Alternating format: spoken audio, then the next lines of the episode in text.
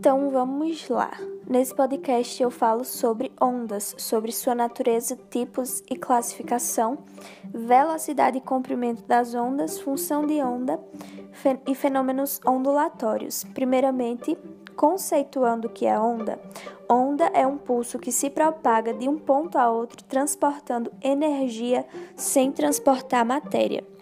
De acordo com sua natureza, a onda pode ser classificada em mecânica, eletromagnética ou gravitacional. De acordo com as direções de propagação, ela classifica-se como unidimensional, bidimensional ou tridimensional. E ainda de acordo com a direção de vibração, como longitudinal ou transversal.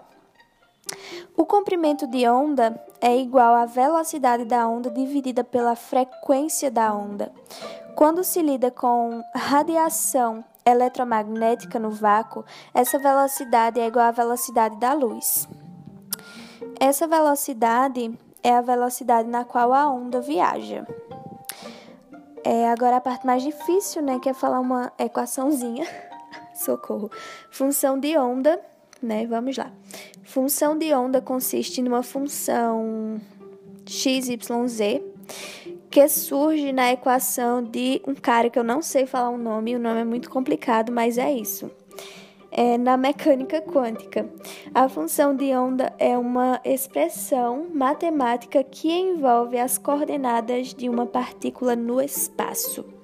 E falando um pouco sobre fenômenos ondulatórios, é, primeiramente, vou conceituar. Fenômenos ondulatórios é o nome dado a todos os comportamentos ocorridos com as ondas, independente de sua natureza. E existem seis, que são reflexão, refração, interferência, difração, polarização e dispersão. E é isto.